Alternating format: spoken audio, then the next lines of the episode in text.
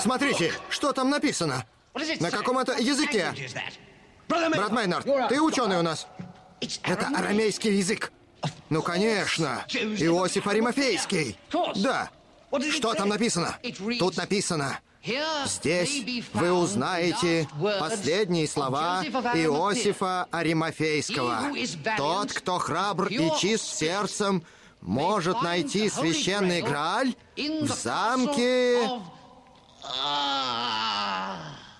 Что? В замке... А что это? Он, наверное, умер, когда высекал письмо. Да брось ты. Так тут написано. Если бы он умирал, он бы не стал высекать. Заткнись. А еще что-нибудь есть? Нет. Только...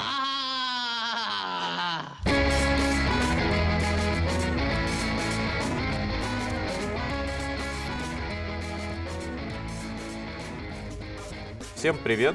Это подкаст «Деньги, Джоули, драконы». Здравствуйте. Здравствуйте, Никита. Здравствуйте, Алан. Здравствуйте, Ольга. Здравствуйте. Сегодня у нас в гостях ассириолог, старший научный сотрудник Института Востоковедения РАН Ольга Попова.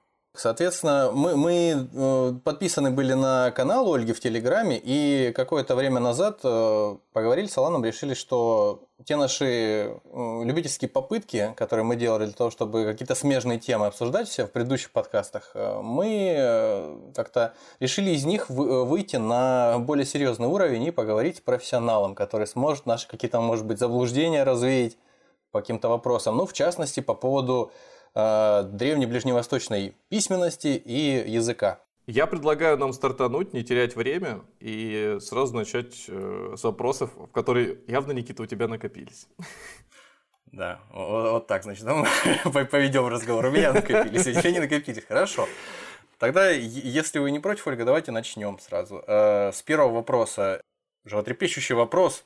У нас в гостях ассириолог, Э, Ассириология, как я понимаю, изучает в целом древнюю Месопотамию. Почему конкретно ассириология названа ассириологией? Почему не шумерология, почему не акадология, почему не вавилонология? Ну, в общем, что-нибудь подобное. Ну, то есть какой-то такой обывательский вопрос, по-моему, может возникнуть у многих, мне кажется. А, вы правы, ассириологи э, занимаются, изучают вообще Месопотамию в целом. Они э, изучают во-первых, пространство, которое находилось между реками Тигром и Ефратом, то, что и называется Междуречьем, Месопотамией, а, но они также изучают и э, цивилиза... вообще все цивилизации, которые использовали э, шумеро-акадскую клинопись, то есть письмо, которое было изобретено шумерами в третьем тысячелетии до нашей эры. Получается, ассириологами называются не только те, кто изучают древнюю Месопотамию, не только те, кто изучает акадскую культуру, шумерскую культуру, но, например, и те, кто изучает хетскую цивилизацию или, там, например, хурито-урарскую цивилизацию. А, собственно, почему дисциплина начинает, называется ассириологией? Дело в том, что первые документы, первые клинописные документы, которые попали в руки э, европейских ученых, э, первые написанные документы с территории э, Ближнего Востока, это документы, которые были найдены на территории Ассирийской империи, то есть на территории государства, которое существовало в Верхней Месопотамии в первом тысячелетии до нашей эры. Раскопки в Ираке начались в 1842 году. Это как раз год, который считается началом дисциплины и началом исследования цивилизации Междуречья. И в этом году начались раскопки сначала в Харсабаде, это древний город Дуршурукин, город ассирийского царя Саргона II, а, который правил в 8 веке до нашей эры, и после раскопки продолжились на территории современного Мусула, это древняя Ниневия. Соответственно, э, из этих раскопок были привезены первые археологические письменные э, памятники, изучение которых и положило начало э, дисциплине. А, это то есть вот как как вот история с э, неандертальцами. Вот у меня раньше было четкое представление, мы даже вот когда выпуск делали про неандертальцев, я об этом говорил, что... А мы делали выпуск про неандертальцев, да. Да, это была какая-то характеристика для человека, то есть не что-то способный, неандертальц. А потом для меня дошло, что это вот, ну не то, что дошло, я узнал. Что это топоним, что это который местность. неандерталем называется. Да, да, да, да, да, да, что это по, э, по местности название такое. Да, И здесь мне, получается мне, такая же точно логика. Мне тоже хотелось повыпендриваться, сказать, что ассириология напоминает название сульфата меди медным купоросом. То есть какое-то тривиальное название такое из 19 века, которое, в общем-то, более-менее ни о чем не говорит. Да? То есть если люди изучают письменности разнообразных совершенно народов, не связанных друг с другом, пишущих более или менее похожими какими-то буквами, будем так называть, то это не означает, что их прям нужно вместе объединить, казалось бы, да, может, сегодня. Но, тем не менее, так вот случилось. Прав? Да, а, и к тому же нужно добавить, что про Ассирию, про вообще про вот это древнее государство Ассирию, про новоассирийскую империю в Европе знали а, еще благодаря библейским памятникам, знали из греческих источников, из древнегреческих источников. То есть как раз, когда начали появляться первые клинописные тексты, еще, еще, еще сильно до, до начала официальных раскопок в Ираке, то, в принципе, эти тексты уже понимали, что они принадлежат какой-то вот ассирийской клинописной культуре. В принципе, уже в Европе уже имели представление о том, что на этой территории э, писали каким-то необычным необычным письмом. Ну и вот, собственно, да, название э, э, Ассирия, ассириология так и закрепилась за дисциплиной, и уже, конечно, уже, уже даже к началу 20 века было понятно, что язык, на котором писали на территории Междуречия, и на котором говорили на территории Междуречия, это был язык акадский, который э, еще в, в древнее время был разделен на языки Э, на диалекты вавилонский и ассирийский, и, соответственно, ну, диалекты, или можно их считать отдельными языками, и, ну, соответственно, э, оба эти диалекта, оба эти языка, они восходят к староакадскому языку, и это вот язык непосредственно акадский язык, который сейчас изучают студенты, студенты-ассириологи, это акадский язык. Вот. Но при этом, э, если название языка поменялось, то название дисциплины так и сохранилось, ассириология, и вот тот же например, э, словарь акадского языка, самый такой крупный словарь акадского языка, который издавался больше полувека, то есть он начал издаваться э, в 1956 году, и вот последний том вышел, ну, на мой взгляд, да, буквально недавно, в 2010-м. А словарь, это словарь, который издавался Чикагским университетом, он так и называется Chicago Assyrian Dictionary, то есть тоже как бы ассирийского, словарь ассирийского языка, при том, что... Позволяющий переводить с чикагского на ассирийский, да? Да, да, да, именно. Э, при том, что словарь на самом деле, э, безусловно, посвящен э, акадскому языку, и в словаре там употребляются разные разные периоды акадского языка, разные диалекты акадского языка, то есть уже гораздо все более подробно, но вот за дисциплиной так и сохранилось э, название ассириология. Да, а что касается шумеров еще, надо не забывать шумеров, что, собственно, письмо-то началось как раз и с них. А, ну, собственно, э, шумерский язык — это уже отдельный язык, который был дешифрован чуть позже. А, но, соответственно, те специалисты, которые занимаются шумерским языком, тоже называются ассириологами. Получается, по хронологии э, сначала нашли э, акадский, да, он же э, ассирийский в глобальном смысле, да, да, а, а исторически шумерский был раньше. Именно, да. Да? А, да, все, у меня уложилось. И, и, из будущего в прошлое двигались, получается. Именно. То есть, в принципе, те, кто раньше всех, люди, которые раньше всех пришли на территорию Междуречия, раньше всех известных нам по письменным памятникам, естественно, людей, это были шумеры.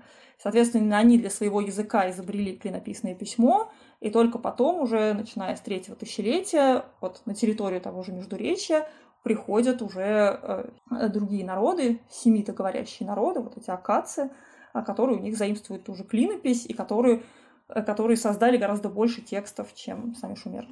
Мы не, не можем обойтись без лирических отступлений всевозможных, уж извините, если мы вас сбиваем этим, но тем не менее, таков наш стилек. В общем, э, мне хотелось поинтересоваться, во-первых, э, справедлива ли ассоциация, которая у меня возникла, то есть между шумерами, раньше пришедшими на эту территорию, о которой мы говорим, и вот семитскими племенами, семитоязычными, скажем так, э, я опять сравниваю с Гильгамешем. То есть Гильгамеш живет в городе, а Энкиду живет в степи дикой жизнью какой-то. И то есть нет ли какой-то связи теоретически между тем, что э, те, кто живут в городе, государстве и с Гильгамешем во главе, это вот шумеры, а те, кто э, пытается вокруг этого города, ходит кругами и пытается понять, что ж там, как это все происходит в городе, это какие-то полудикие семиты. Ну, я бы не стала так сравнивать, все-таки это, это, немножко, это немножко такое э, слишком, наверное, притянутое э, за уши э, сравнение. Семиты приходят все-таки со своей какой-то культурой. Единственное, чего им не хватало, им не хватало письма. И вот, собственно, они именно письмо у шумеров и заимствуют. Ну, конечно, отчасти, да, шумеры уже начали создавать цивилизацию, кочевые племена, семитские кочевые племена там пришли на все готовенькое, но они были не на той же стадии, на которой был Инкиду, который изначально вообще был такой звереподобный. зверем. Да. Хотя, наверное, как бы, в общем-то, да, даже, даже и можно, даже и можно такое сравнение притянуть. Если То нас смотрят какие-то люди, относящиеся, идентифицирующие себя как семиты, да, мы не пытались вас оскорбить. Так, вы знаете, время... что, что, что людей, идентифицирующих себя как семитов, очень много. То есть все ну люди, да, евре, говорят... евреи и арабы, да, и все остальные. На, на арабском, на, да, да, да, да, именно. Вы ну, просто сейчас, когда начали сравнивать, да, по сути, двух персонажей из э, произведения, и, ну, то есть, вот Никита говорит, между ними существовал какой-то барьер, имеется в виду... Городские стены? Э, этнический.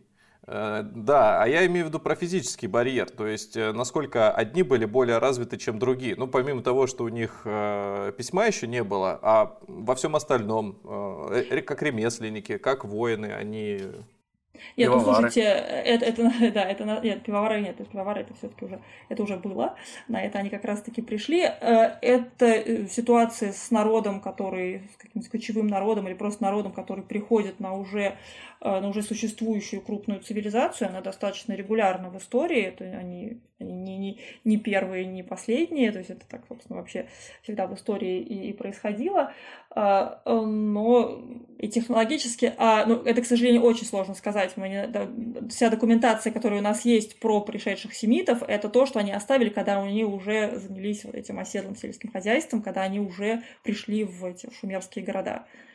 А насколько они физически были, там, физически сильнее или не сильнее, про это вообще невозможно сказать. А насколько они были более развиты, ну, видимо, видимо, нет. Они не сильно отличались, просто как бы цивилизованный мир и не цивилизованный. И чтобы уже удовлетворить окончательно праздное любопытство и двинуться дальше по какому-то более уже внятному нашему списку вопросов, которые я подготовил, мы говорили изначально, вы точнее говорили изначально о том, что раскопки, э, при которых обнаружили первые э, источники, непосредственно письменные, относящиеся к Ближнему Востоку древнему, а, они в частности также были обнаружены в Масуле в современном, да?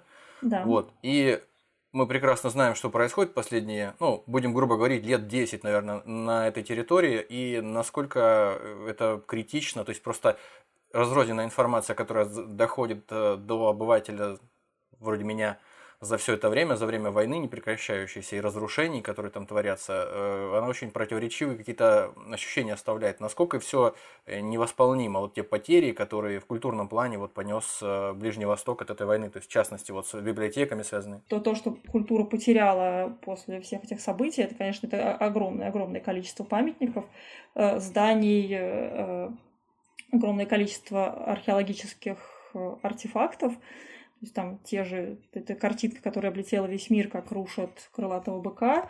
И, ну, безусловно, конечно, это все это все невосполнимо. Э, и какие-то попытки современные воссоздать, э, воссоздать там 3D-модели того, что, того, что было на местах, э, на местах раскопок и на местах, ну, на местах этого вандализма, они, конечно, никогда не возместят настоящих памятников, которые были, которые были разрушены.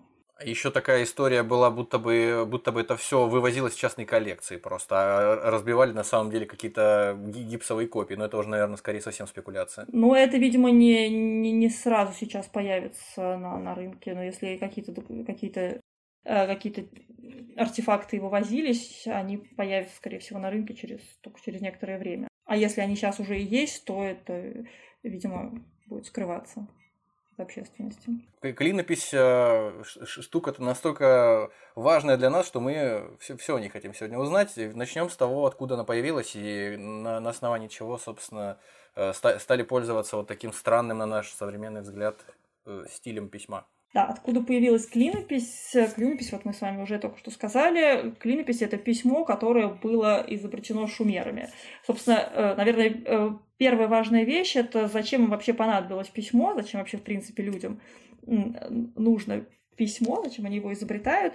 Это был таким э, изобретение письма было результатом аграрной революции, которая началась еще в X-IX тысячелетии нашей эры, когда вот, собственно, кочевые племена переходят к оседлому сельскому хозяйству, то есть они начинают выращивать зерно, начинают пасти скот, вместо того, чтобы заниматься там охотничеством и собирательством, а, появляется э, разделение труда, начинает постепенно появляться иерархия в обществе, ну и появляется, собственно, возможность планирования. Это самое основное, а, э, это самое, самый основной результат этого перехода к оседлому образу жизни. Люди поняли, что если работать на одних и тех же полях в одном и том же месте, то постепенно можно создавать себе там запасы зерна, создавать запасы какого-то провианта. Но когда появляются вот эти запасы провианта, когда появляются излишки производства, эти излишки нужно, во-первых, как-то фиксировать, во-вторых, как-то распределять распределять внутри этого нового иерархически организованного общества, где там есть правящее меньшинство или там с одной стороны, правящее меньшинство, всякие воины, которые охраняют вот эту новую территорию, которые, соответственно, э, которые, соответственно, не занимаются сельским хозяйством, где появляются жрецы, которые обслуживают культ, где появляются правители и чиновники, э, и, соответственно, вот большинство, которое занимается сельским хозяйством. Ну, соответственно, вот все вот это вот распределение, учет излишков, распределение внутри этого общества, это все нужно было как-то фиксировать. Ну и плюс самая банальная, самая банальная причина, нужно было для межчеловеческих отношений нужно было э, понимать, там, кому сколько ты даешь в долг, чтобы не забыть, э, у кого за сколько ты что-то покупаешь. Вот, соответственно, появляется такая потребность, и, соответственно, появляется да, потребность все это фиксировать. Материал, на котором можно было это фиксировать в древности, на котором можно было это фиксировать на территории Междуречия, это была глина, которая на территории Междуречия была в избытке. И, соответственно, а, древние шумеры в четвертом тысячелетии нашей эры начинают изобретать какую-то, начинают фиксировать что-то вот на этих, на глиняных, ну, на глине. А первые документы, вообще древнейшие документы, которые содержали так называемое протоклинописное письмо, это еще не клинопись, они не сразу изобретают клинопись. А протоклинописное письмо, которое похоже скорее такое на рисуночное письмо, это документы, которые были найдены в Южной Месопотамии, в городе Уруке. И это были глиняные таблички, на которых были отпечатки числовых знаков. То есть числовые знаки разного размера и величины, которые соответствовали, соответственно, э, разным классам единиц исчисления, то есть, так сказать, появляются цифры. Эти знаки как раз вот нам позволяют понять, собственно, как письмо развивалось. То есть сначала появляются исключительно числа, рядом с этими цифры, чтобы просто понять, кто кому чего сколько дал. А через, ну, к началу третьего тысячелетия уже мы видим следующий этап развития письма. Рядом с этими числовыми знаками появляются так называемые пиктограммы. Я думаю, это термин, который вы знаете. Это знаки, рисуночные знаки, по которым можно понять, собственно, вообще смотришь на знак и понимаешь, о чем идет речь. Соответственно... Ну, то есть, э, то есть вот, вот для, для меня, вот по, по, по простоте, то есть получается клинопись, это вот первая версия, да, письма, это просто черточки и точечки на глине, да, там палочкой какой-нибудь, пером, э, вот все вырисовывалось. А потом это уже стали такие силуэты, грубо говоря, образные, э, э, этот, э, образный шрифт. То есть когда, вот, наверное, самое простое представить ну, вот иероглиф, наверное, плохой пример, это скорее набор черточек, а вот э, птички у египтян, это вот похоже, да, на... Да. На как раз на... Ага. Да, да, то есть это, вот, это выглядело примерно так, то есть там какая-нибудь голова барана или там э, колосок, который обозначал э, зерно, там кувшин, который обозначал там, пиво, э, и, соответственно, мы понимаем, что учитывается. То есть это, это рисунки, на которых мы смотрим и понимаем вообще, о чем идет речь. А это так называемая пиктограмма, пиктографическое письмо. А глина – это материал, который, а, ну, во-первых, он быстро сохнет, во-вторых, это материал, на котором не очень удобно рисовать. Вот если попробовать рисовать на глине, то, то это долго и неудобно, и поэтому уже вот как раз следующий этап развития письма, когда вот эти рисунки начинают схематизироваться. То есть для того, чтобы изобразить там, тоже, тоже зернышко, вам уже не нужно рисовать это зернышко, а можно просто вот а, таким э, тростниковой палочкой, так называемым стилусом, отпечатать какую-то комбинацию клиндев, которые похожи на этот колосок, но которые уже как бы не, не изображают э, непосредственно вот колосок. Собственно... Чем-то напоминает э, почерку врача, когда сначала вроде он выразительно в школе учится, потом в институте еще, а потом уже просто набор вот тех же самых черточек и палочек, которые только его коллеги могут распознать, расшифровать. Нет, ну это я бы не, не стала с этим, наверное, сравнивать, потому что это все-таки это был такой систематизированный набор черточек и палочек. Это не, не все врачи одинаково, одинаково это делают. И слава богу. Да, ну, в общем, собственно, да. Но вот эти, в общем, вот эти пикторографические знаки начинают систематизироваться. Да, и еще, еще один этап, который я как раз немножко, э, немножко пропустила. Вот чуть раньше схематизации, немножко одновременно с ней, э, происходит э, следующий этап развития письма, когда появляются так называемые идеограммы, то есть когда э, знак обозначает не только то, что он, то, что нарисовано, но и какие-то связанные, ассоциативно связанные с этим, э, с, этим предметом ну, понятия. То есть, например, какой-нибудь там э, э, знак, который, который изображает э, род, начинает обозначать не только род, но и слово или глагол говорить. Вот это такой вот следующий этап письма, когда появляются так называемые идеограммы. В общем, постепенно, одновременно с этим э, письмо схематизируется, и, соответственно, мы, мы получаем вот это вот написанное письмо, которое было, соответственно, на тот этап логографическим. То есть э, каждый знак обозначал слово или связанное с ним понятие, и вот уже дальнейший этап развития письма – это его фонетизация, когда знак обозначает не только какое-то слово, но и начинает использоваться для Э, для передачи того звучания, которое вот с этим словом созвучно. Для, для, для примера можно взять какое-нибудь э, э, слово, шумерское слово «небо», которое, корень «небо», который звучал как «ан», и к нему этот знак начинает обозначать не только слово «небо», э, но и просто фонетический слог «ан», который можно использовать для написания других, э, других слов.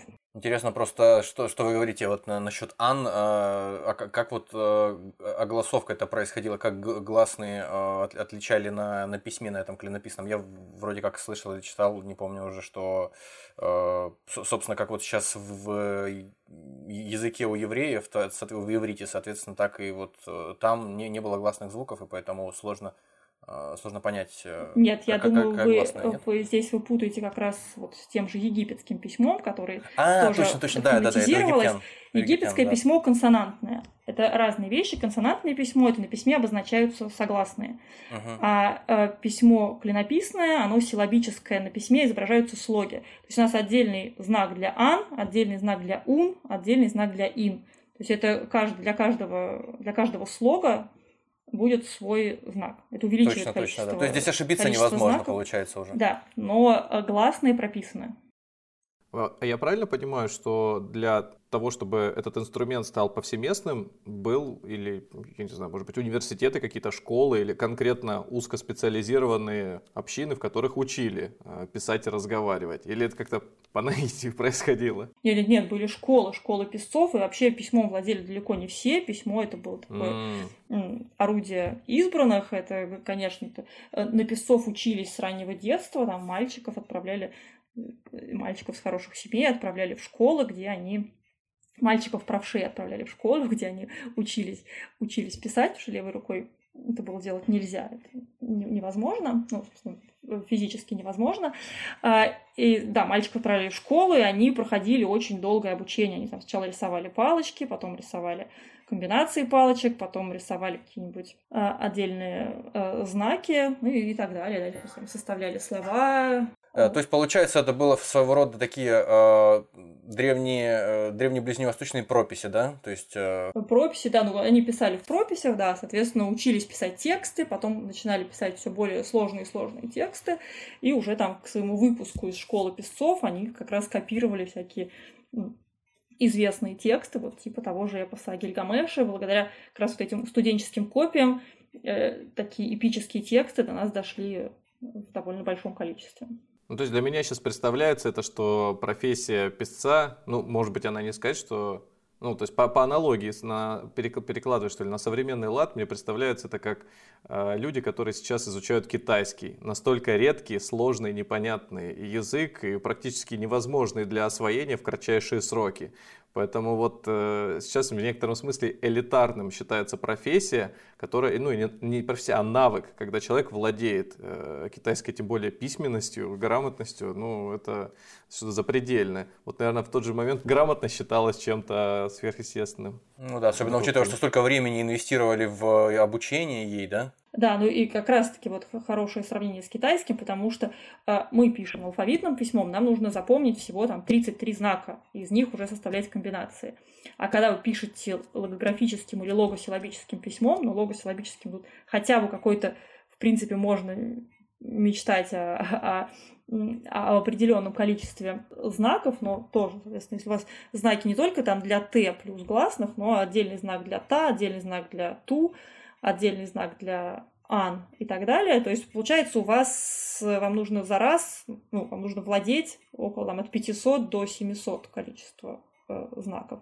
В клинописи даже там до 1000, а, и, плюс к этому добавляются всякие э, логограммы, э, то есть для каждого отдельного слова у вас отдельный знак. Это действительно очень огромное количество информации.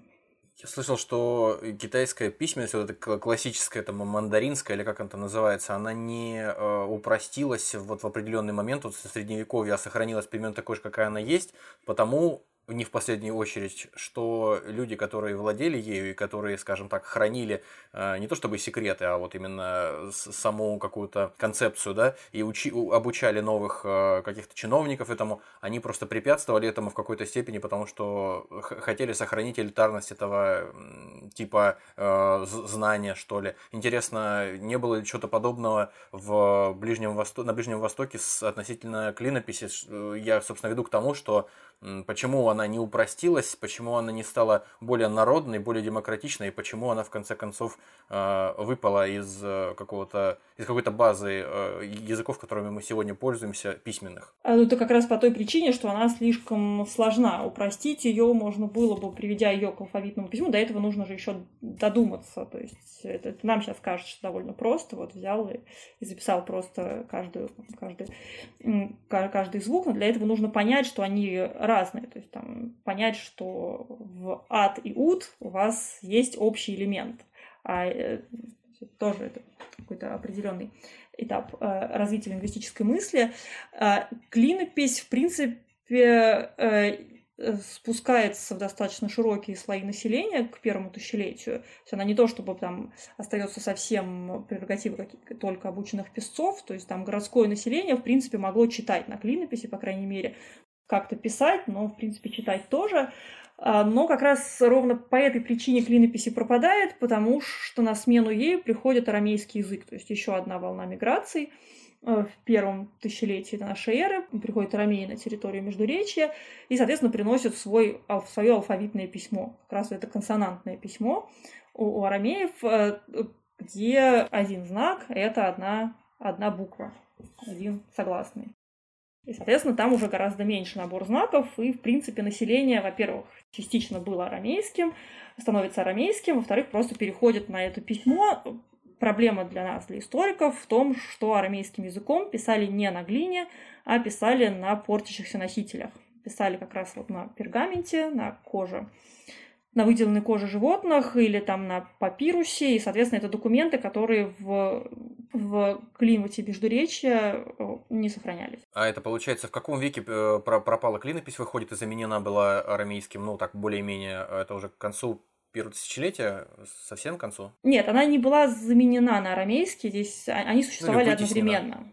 А, она была, а, а нет, она пропадает вместе с Э, самой э, цивилизации, потому что, во-первых, сначала приходят, э, сначала на территорию Междуречия приходят персы, соответственно, это 539 год, 6 век, вместе с персами, опять-таки, все больше и больше распространяется арамейское письмо, при этом вавилонское население продолжает писать на своих, на своей вавилонской клинописи. Дальше в 330 году персы сменяются уже Э, греко-македонцами, и вот с этого периода постепенно как раз начинает, начинается все больше и больше угасание уже э, вавилонской культуры, и, в принципе, самый последний текст на вавилонском, на, э, самый последний клинописный текст, который был найден на территории Ближнего Востока, текст датируется первым веком нашей эры. То есть, на самом деле клинопись как-то существовала, но предполагается, что уже ко второму веку до нашей эры на акадском языке на территории никто не говорит. А если вот так посмотреть э, со стороны удобства, может быть, понимания, ну вот взять человека, который из леса вышел, и перед ним поставить, э, не знаю, там, три учебника, условно говоря, три школы э, языковых. Вот э, арамейский взять, взять акадский, и, ну, не знаю... Ну, пришел Александр Македонский, значит, греческий. Да, ну... Соответственно, они будут, будут выбирать между арамейским и греческим. Потому что а, а для человека имя... какой, легче, какой легче будет в освоении? Самого языка? Да. Ой, ну это, это наверное, Хм. Ну, наверное, скорее греческий, я так думаю. Это с точки зрения человека, говорящего на индоевропейском языке, для меня был бы проще греческий изначально. А, но э, здесь, здесь вопрос, если вопрос в письме, то, конечно, будут брать алфавитное письмо. А если вопрос в языке, ну, то это просто зависит от окружения. Я думаю, что тут как бы я бы не стала делить языки на простые сложные. Это у Мне просто вот сложно понять, вот, допустим, такой какой-то пример хочется привести простой. Там, допустим, на, э, в Соединенном Королевстве э, ир, ирландцы, насколько мне известно, постепенно перестают говорить на своем родном языке, на, на гельском там. А, они перестают говорить, потому что на английском говорит больше народу, на английский престижнее, он ну, в какой-то степени может быть проще для изучения, и на нем контента больше, как сейчас модно говорить, ну, то есть он полезнее. Ну, вот. Э, и поэтому постепенно язык исчезает, на нем говорят в основном там либо в сельской местности, как я понимаю, либо там где-то в, в определенных регионах, совсем небольших. Если перенести ну да, эту... это, это вопрос, вопрос престижа, да. Да, если перенести это сравнение на, вот, на Ближний Восток, предположим, э, мы записывали тоже в свое время выпуск про финикийцев, и вот э, известно, по крайней мере, что в первом тысячелетии до нашей эры, если я не ошибаюсь, поправьте, пожалуйста, то у них уже вот этот пресловутый их алфавит, которым они всех нас наградили в результате, он уже существовал. То есть как можно себе представить? Люди все равно ведь, несмотря на то, какая у них культура, они же остаются людьми, логика какая-то должна присутствовать в их поведении, которая им упрощает жизнь. Если они видят, что у них рядом вот такая вот замечательная, удобная письменность, ей много кто пользуется постепенно. Неужели им не проще на нее перейти? Или это вопрос, опять же, престижа, они э, хранят древние традиции? Нет, э, здесь, здесь есть здесь две, две вещи, про которые обе можно сказать. А, в течение первого тысячелетия э, все клинописные памятники, которые создавались, по крайней мере, в период персидского завоевания и дальше, ну, Вавилон, нововавилонского, вавилонской державы, персидского периода, и, и чуть дальше э, вавилонские тексты, такие сказать, э, научные вавилонские тексты, они создавались из вопроса престижа. Там как раз, вот как, э, к вопросу о тайных знаниях китайцев, э, там как раз была в их документах можно как раз увидеть всякую там игру слов, демонстрацию того, что они могут написать какую-то редкую шумерскую диаграмму, которую уже все остальные забыли, там написать свое имя каким-нибудь ребусом, там ну, имя писца написать своим каким-нибудь ребусом, это становится действительно такой вот Э, языковой игрой и демонстрацией престижа, что вот говоришь на древнем говоришь и пишешь на древнем языке, но когда появляется правящая верхушка, которая имеет свою письменность и свой язык, если вот говорить про эллинистический период, то если хочешь работать в царской администрации, тебе нужно, ну, как быть приближенным к царской администрации, тебе, соответственно, нужно писать э, и говорить на греческом языке. Ну, собственно, уже к этому периоду э, начинают, во-первых, само население говорит еще на арамейском и пишет на арамейском. Тексты просто до нас не дошли. Э, на арамейском писала э, персидская соответственно, персидская правящая, э, правящая верхушка на местах на арамейском, вавилонские писцы у них тоже были для связи с э, местным населением, с таким э, вавилоноговорящим местным населением. Но дальше, соответственно, вот да, такие конкуренции, конкуренции того, что, во-первых, правящая верхушка, а во-вторых, ну, система громоздкая, простое население на ней писать не может, на, на клинописи ну соответственно, клинопись постепенно пропадает и угасает. Да, подожди, еще такой вопрос. До персидской администрации действительно писал на арамейском, но как бы персы говорили на персидском языке. Соответственно, вот те тексты, которые э, тоже в клинописи были написаны, алфавитной клинописью, это тексты, тексты персидские, на персидском языке. Важный момент в сравнении акадского, э, арамейского и других семитских языков, и других вообще языков на территории Междуречия. Акадский язык – язык, принадлежащий к семитской языковой семье, это восточно-семитский язык. А, соответственно, все акадские языки, там а, вавилонские, ассирийские, различные диалекты или отдельные языки, это можно по-разному к этому относиться, это вопрос отдельной научной дискуссии, это языки восточно-семитской ветви. Другие известные нам семитские языки, то есть арамейский, древнееврейский, арабские языки, это все языки, принадлежащие к западно-семитской ветви. То есть, соответственно, это все же это родственные языки, но это языки, находящиеся в недостаточном удалении друг от друга, но они все семитские языки, то есть они строятся по одному принципу, и, в принципе, там, носители арамейского и вавилонского языка, они могли друг друга понимать. Я бы хотел э, поговорить о шпаргалках. Э, всякие нерадивые школьники и студенты любят пользоваться шпаргалками, но иногда шпаргалки помогают, как оказывается, и серьезным ученым. Я имею в виду такие шпаргалки, как розетский камень, вот, который помог расшифровать во многом э, египетские письмена в свое время. Э, в этом контексте хотелось бы поинтересоваться относительно бехистунской надписи. Есть такой, такой рельеф, барельеф, который, э, как я знаю, где-то в Иране, по-моему, на северо-западе или нет, ну, в общем, будем говорить просто в Иране. Для меня так проще будет, чтобы не ошибиться. Э, он изображает, я так понимаю, персидского царя, какой-то момент из э, исторического сражения, что-то такое. И там самое главное, есть несколько надписей на нескольких э, наречиях, на, соответственно, на разных языках, но клинописью.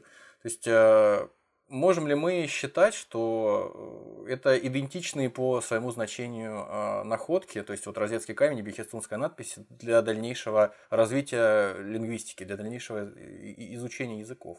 Бехистунская надпись – это надпись персидского царя Дария, Дария I, который э, изобразил себя и покоренных э, им, э, покоренных им царей там, ближайших народов, и написал большую, написал большую надпись о своих свершениях, завоеваниях и написал ее на нескольких языках. Царь Дарий, он был незаконным наследником предыдущих царей, и, соответственно, Э, как э, все узурпаторы, постарался объяснить какой-нибудь длинной надписи, э, почему он должен править персами и вообще, что он сделал для Персидской империи.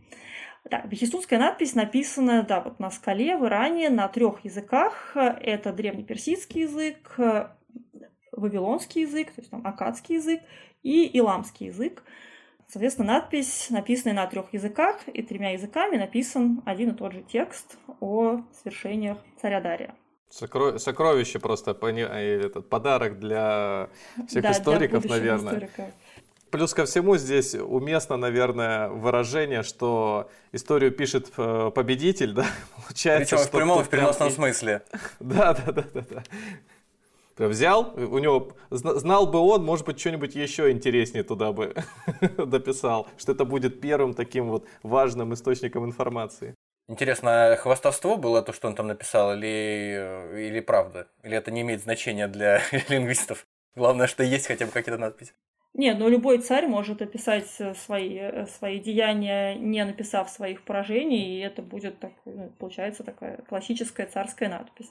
Нет, он действительно э, провел большое количество завоеваний и э, объединений соседних народов. То есть, ну да, он написал э, то, что было. Там ну, важная часть э, его оправдания его власти это вот начало надписи, где он рассказывает вообще, собственно, почему именно он правит в Вавилонии, а не другие претенденты на престол. Здесь как бы вопрос не в описании завоевания, а в описании его э, процесса его восхождения на престол. Но обычно, да, э, чем больше и длиннее надпись у, у, у царя, тем больше вероятности, что это узурпатор, которому нужно объяснить, э, почему он зашел на престол. Там, Дарий, то же самое у Октавиана Августа, вот эта большая надпись, которую нам оставил, соответственно, вот тоже. Леги- легитимности придать, в общем, своему управлению, да? Да-да-да, ну просто объяснение своей своей легитимности.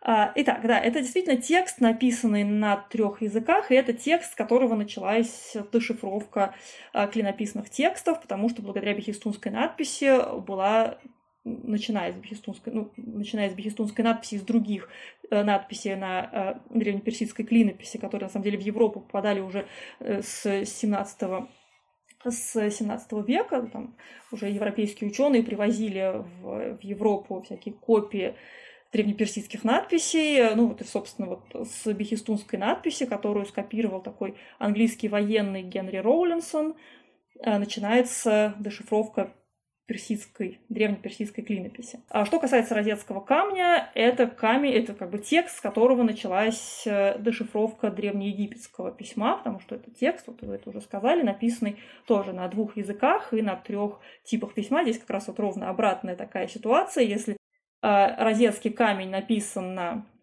двух языках, древнегреческом и древнеегипетском, но написан на трех Э, типах письменности, соответственно, древнегреческим алфавитом, э, иероглифическим египетским письмом и э, египетской демотикой, то есть это два, египетская скоропись плюс египетское официальное письмо, то с бехистунской надписью, соответственно, ситуация ровно обратная, там три языка, иламский, акадский и древнеперсидский, и две письменности. Ну, обе клинописные, но, соответственно, одна древнеперсидская клинопись, а вторая клинопись вот шумеро-акадская, которые как раз были записаны и акадский, и иламский тексты. То есть, получается, бехистунская надпись у нас э, послужила для расшифровки непосредственно вот э, древнеперсидского, да, получается, э, письма? Древнеперсидский язык – это первый клинописный язык, с которого начинается дешифровка. Нужно понимать, что древнеперсидская клинопись – это не такая же клинопись, как шумеро-акадская, это алфавитное письмо. То есть древне, древнеперсидский, древнеперсидский алфавит, вот древнеперсидская, древнеперсидская клинопись насчитывает всего 42 знака, то есть 41 знак плюс разделитель между словами – соответственно, 36 букв плюс всего 5 э, логограмм, то есть 5 знаков, которые обозначают слова.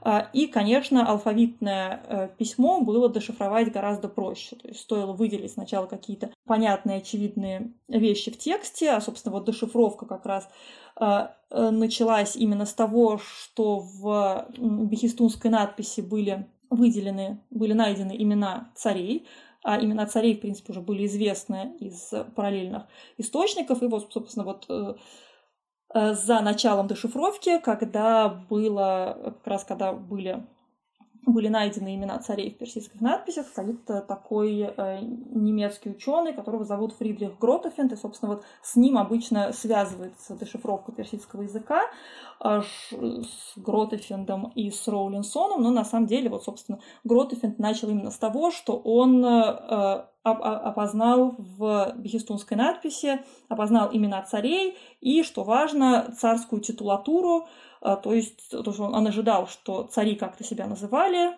предположительно там царь царей, как это в традиции так потом и осталось, и действительно вот он нашел последовательность того, что вот Дарий царь царей. Э, и, собственно, уже начиная с этого, э, это уже был вопрос времени, когда будет дешифрован, вообще будет дешифрована э, вся письменность, письменность древнеперсидская. Э, отличие бехистунской надписи от розетского камня состоит в том, что для розетского камня один из языков, на котором текст был написан, был известен. То есть древнегреческий язык знали, древнегреческие тексты читали. соответственно, поняв, что написан один и тот же текст, это очень сильно поспособствовало тому, что древнеегипетский язык был довольно быстро дешифрован.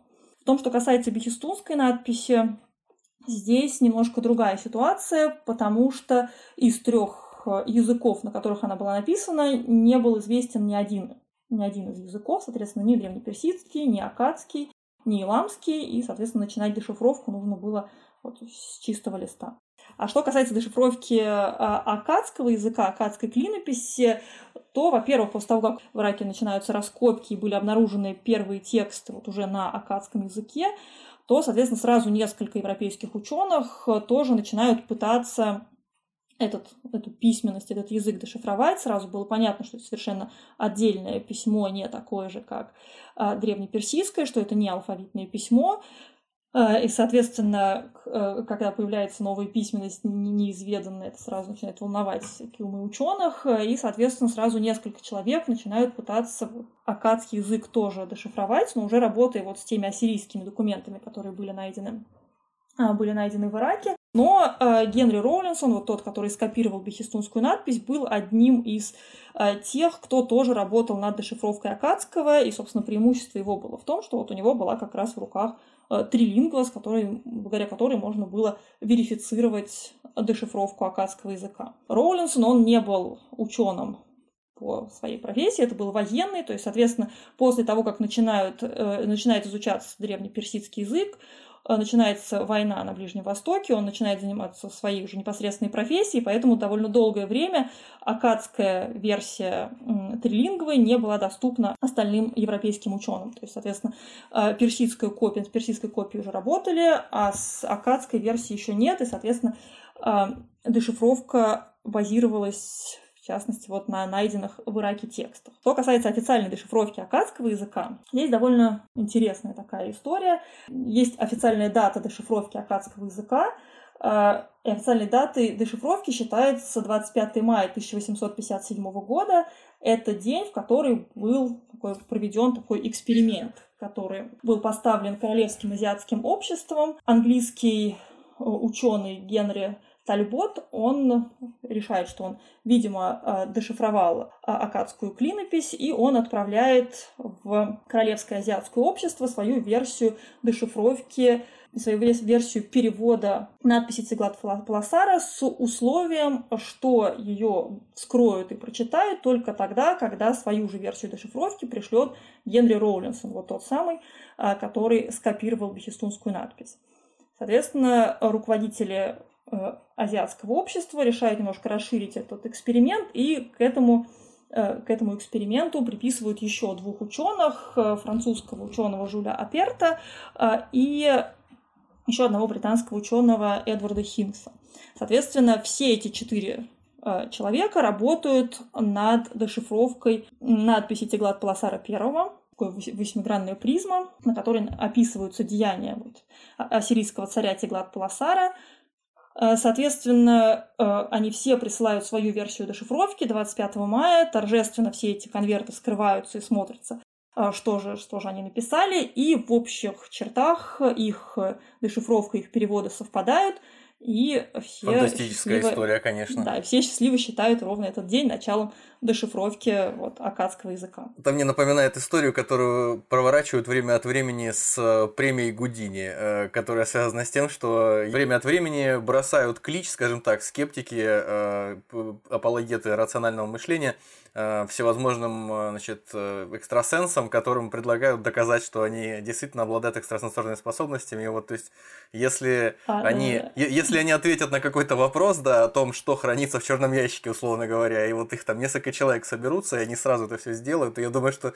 там миллионом долларов дело не обойдется, но ни разу не получалось. А вот здесь ну, настоящие да, здесь, серьезные здесь ученые. Да, да, да. да классно. Но опять-таки здесь, здесь такой здесь важный, важный момент вообще в принципе для любой дешифровки. Нужно понимать, что за любой дешифровкой стоит э, большое количество имен ученых, которые над этой дешифровкой работали. То есть э, нет так, нет таких случаев, чтобы вот раз один человек и сразу все дешифровал. Естественно, все как бы все работали над дешифровкой, все между собой общались, какие-то идеи друг другу передавали. То есть там кто-то там постепенно там по одному по одному знаку как-то дешифровывал, и вот ну просто вот в истории обычно остается несколько один, два, три человека, которые связываются с дешифровкой конкретного письма, но на самом деле это работа большого количества большого количества ученых. Учитывая, что мы уже использовали в заставке к нашему выпуску о Гильгамеше некий, mm-hmm. э, некий образец э, древней ближневосточной речи, уж я не буду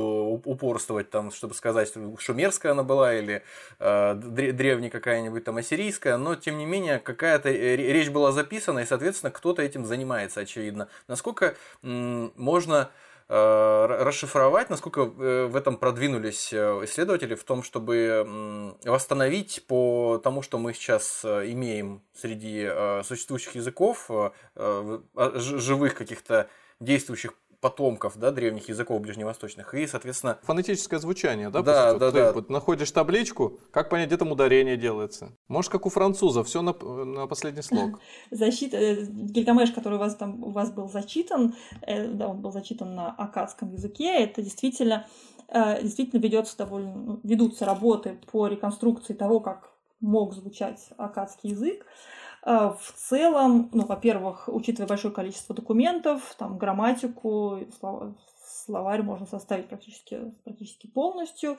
А, э, звуки в целом тоже вполне надежно подаются реконструкции благодаря родственным языкам.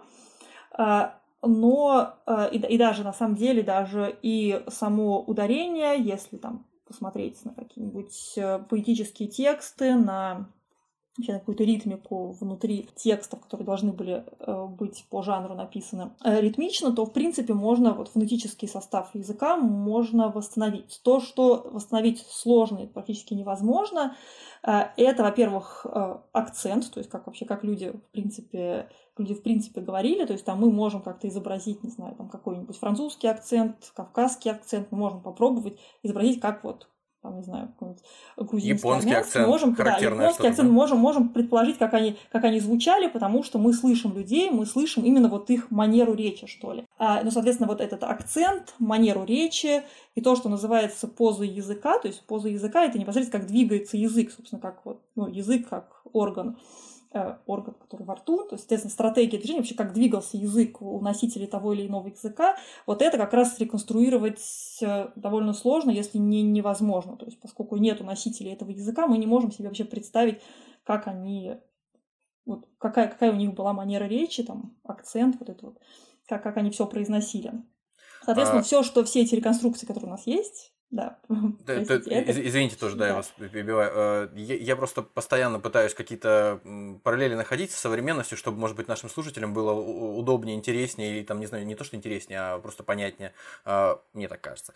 В общем, я к чему веду? К тому, что есть э, фантастический фильм э, «Прометей» э, Ридли Скотта о том, как значит, люди с Земли прилетели на другую планету и встретились там с другой расой инопланетной, которая вроде как поспособствовала появлению жизни на Земле. Но это не так важно. Важно, что один из героев экспедиции находит в каком-то саркофаге лежащего вот этого инопланетянина огромного, будет его, ну, какого-то антропоморфного, и начинает с ним разговаривать. И самое главное, что он, когда они летят туда, на эту другую планету, он готовится к тому, это какой-то робот, э, на человека похожий, он готовится к тому, что, скорее всего, он встретит вот этого вот инопланетянина, он будет с ним разговаривать на каком-то языке, условно, проиндоевропейском. И он начинает с ним разговаривать, и тот его понимает. То есть, вот эта вот концепция, она насколько она вообще, получается, близка к жизни. То есть, что, что-то подобное можно провернуть, выходит, да? Если мы каким-то образом там изобрели, предположим, машину времени и встретились с э, Тиглат Паласаром первым. Да, то зная, зная семитские языки, мы, в принципе, можем донести какую-то до него какую-то информацию. Но, опять-таки, это то, то же самое, что происходит с индоевропейскими языками. То есть есть какая-то базовая лексика, которая в общей своей массе будет похожа. Есть определенные, там, а, определенные слова, которые в языках обычно не, не меняются.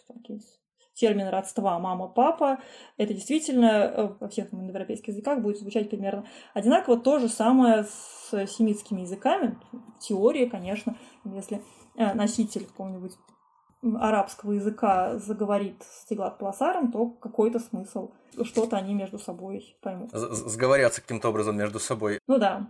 Ну, там скажут какой-нибудь салям, тоже то же самое по-акадски, они, видимо, говорили какой-нибудь шалам. Здорово. Вопрос, не относящийся, собственно говоря, к вашей непосредственной специализации и теме нашего разговора, как будто бы все предыдущие вопросы относились непосредственно к теме разговора, ага, конечно. Мы здесь сидим и занимаемся популяризацией науки по мере сил. И вообще мы, собственно, сами по себе, несмотря на то, что не ученые далеко э, и близко, этим тоже пытаемся заниматься. Э, есть некоторые профессиональные ученые, которые считают, что заниматься популяризацией не нужно вообще, Потому что популяризация это упрощение без, безо всяких э, возможностей, как им кажется, по крайней мере, как они это произносят. Я не буду называть конкретных людей. Ну вот, и поэтому, если ты популяризируешь какие-то знания, то ты э, таким образом какой-то профанацией занимаешься, и поэтому люди получают не то, что в действительности должны получить, а они получают какую-то э, такую окрошку, достаточно малополезную и, и бессмысленную. То есть, и поэтому они воспринимают и саму популяризацию, и тех, кто ей занимается, как э, что-то бессмысленное, как людей, которые занимаются бесполезным делом. Я с этим категорически не согласен.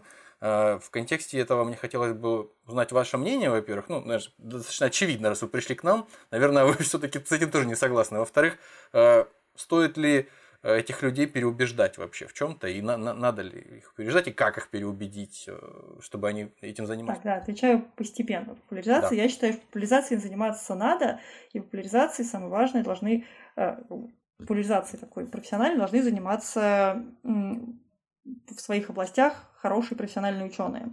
Соответственно, вот популяризация именно вот своих, э, своих областей исследования. То есть, если ты профессиональный ученый, который хорошо разбирается, ты можешь отвечать на вопросы про свою науку, э, чтобы не вводить людей в заблуждение. Следующий вопрос, то, что вы занимаетесь популяризацией, это, мне кажется, тоже отлично, потому что вообще, в принципе, чем больше люди чего-то узнают, чем больше они над чем-то вообще думают, тем более они там критически мыслят, создают какое-то свое мнение о разных вопросах, и это то, что, в принципе, и нужно, чтобы люди вообще думали и самостоятельно думали.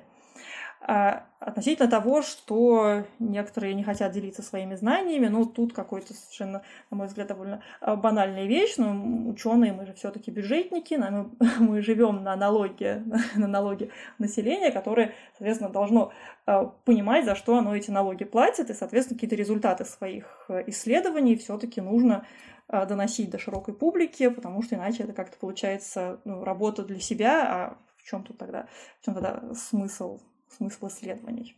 Популяризация это хорошо, она должна быть качественной, а, и ее целью должно быть, э, что люди должны больше знать, больше думать, самостоятельно мыслить и критически относиться к окружающим. Ну, в общем, переубеждать других, кто этим не хочет заниматься, единственный вариант, я думаю, просто своим примером, собственно, да, просто тех, я кому мы все-таки да. можем пригласить. Ну, а, а, как, а, как, а как это можно переубедить? Ну, конечно, да. Ну, у всех свое мнение, то есть мало ли опять-таки, результаты исследований этих ученых, если они сами не хотят ими делиться там, с обычным, с обычными, ну, с, с неучеными, собственно, если у них, может быть, нет не знаю, там, желания, способности говорить, э, говорить о своих выводах. Но, собственно, э, э, в науке много кто чем занимается. Это все-таки какие-то получаются общие результаты. И их, результаты их исследований тоже могут быть потом как-то косвенно переданы не ученым. Ну хорошо, э, по крайней мере в этом отношении мы вашу позицию выяснили. Э, Алан, ты что-то хотел да, резюмировать ну, как-то? Получается, что мы уже на финальной точке находимся, и у меня вопрос, я его э, сформулировал для себя где-то еще в середине нашей записи. Эволюция письменности – вот э, вы рассказывали в начале, как от черточек, точечек все это стало превращаться в птичек, потом появился алфавит, ну а, собственно, когда появился алфавит, вот мы в нем, можно сказать, и живем до сих пор. Но мне кажется, что сейчас, кажется, да, что мы сейчас находимся в таком моменте, когда общение между людьми снова возвращается к тем самым э, птичечкам, коровкам и прочее. То есть люди общаются, ну, по крайней мере, да, дети, стикерами, какими-то картинками, мемами, то есть вот эта вот сама форма э, изъяснения мысли, трансформация письменности, она, как вам кажется, имеет, э, как, и куда она может вообще зайти, во что превратиться? Ну, это, мне кажется, все-таки ну, то, что в интернете можно найти много всяких мемов, там, э, сравнения написание Эмодзи со сравнением там египетских иероглифов. Ну, ну это, это просто какой-то отдельные феномены, феномены письма. Это та же, мне кажется, это та же система ребусного написания, что, наверное, всегда была здесь. И я, я не уверена, что э, общение всякими сокращениями ребусами, это, ну, Эмодзи, это, э, это какая-то, какой-то процесс эволюции именно письменности. Я думаю, это просто как бы такая э, как сказать, информатизация, нумеризация, э, нумеризация письма. Наверное, мне, пожалуй, сложно ответить на этот вопрос. Это, это конечно, очень интересный, интересный момент с этими, э, с, с рисунками. Э, мне кажется, здесь именно такой вот вопрос, не знаю, желания людей как-то играть с изображениями, со словами, с ребусами и, ну, во-первых, просто быстро переписываться.